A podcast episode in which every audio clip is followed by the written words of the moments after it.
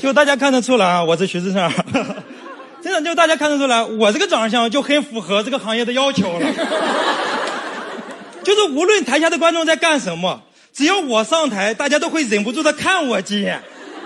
然后说这个好笑啊，这个。进入这个行业之后，我确实经历了很多我以为我永远不会经历的事情。就比如说前一段时间我去参加了一个直播带货活动。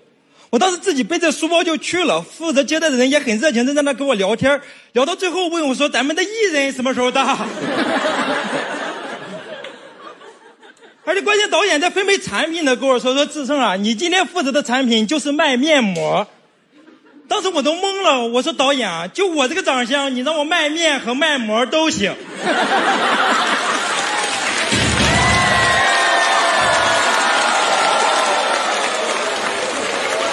就炸了！我天！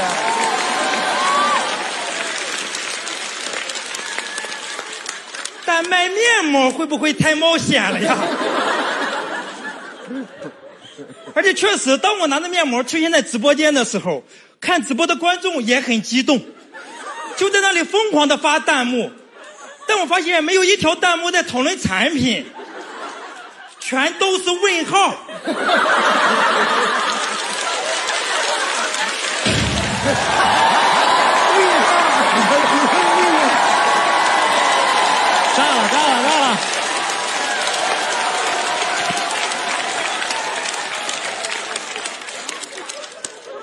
我就特别不解，直播结束我就问导演：“我说导演啊，你到底想通过我这张脸来表现这个面膜的什么作用？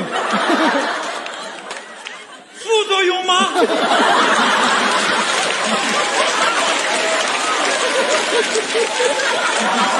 罗老师都都笑成这样了，还不还不拍吗？真的，我有时候看着自己的长相，我就在那想，我说这个长相还有什么能失去的呢？直到我开始脱发。哇，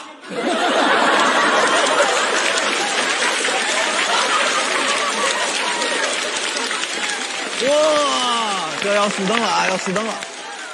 真的，就随着发际线越来越高，脸还越来越长，我就感觉我的脸在跟头发抢地盘就跟大家说句实话，以前这些部分都不是脸。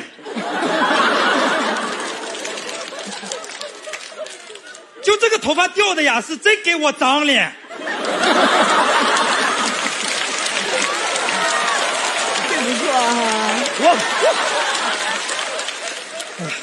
就因为这个长相和这个发型，就很难让人相信我是一个九五年生人。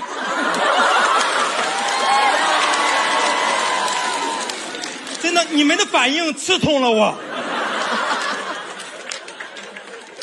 我今年刚刚研究生毕业。哦。哎呀，但是我发现我这个长相却总让人感觉我过得很悲惨。就前一段时间，我去我们楼下便利店买牙刷，我正在那挑呢，突然老板凑过来说：“这个最便宜。”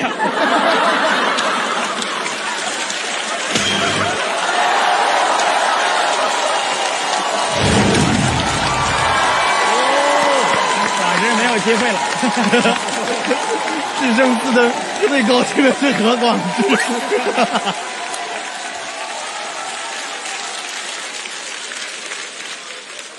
真的，我我当时都懵了，我说，我就心想，我说这是什么意思？结果他以为我还在纠结，说真的没有比这个再便宜的了。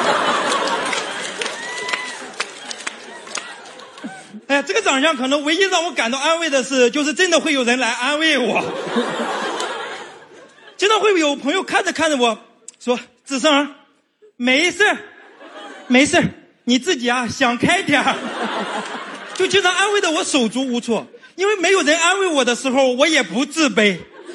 但大家一安慰我，我就感觉不自卑是我的问题，是我没有意识到自己长相的严重性。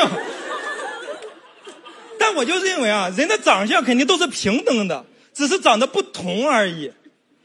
但是你会发现，有些人就喜欢对别人的长相指指点点。经常我就认为啊，谁也没资格评价别人的长相，因为这个世界上就不存在绝对的美。也不存在绝对的丑。但上次说到这里一个朋友打断我说你这个话说的有点绝对呀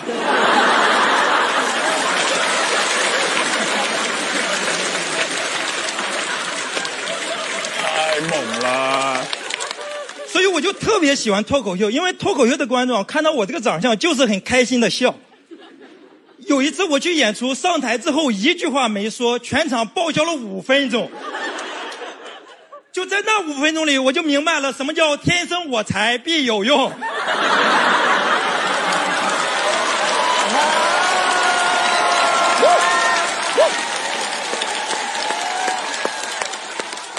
但我想着这毕竟是个语言艺术呀，我就给大家说，大家能不能静下来听听我的内容？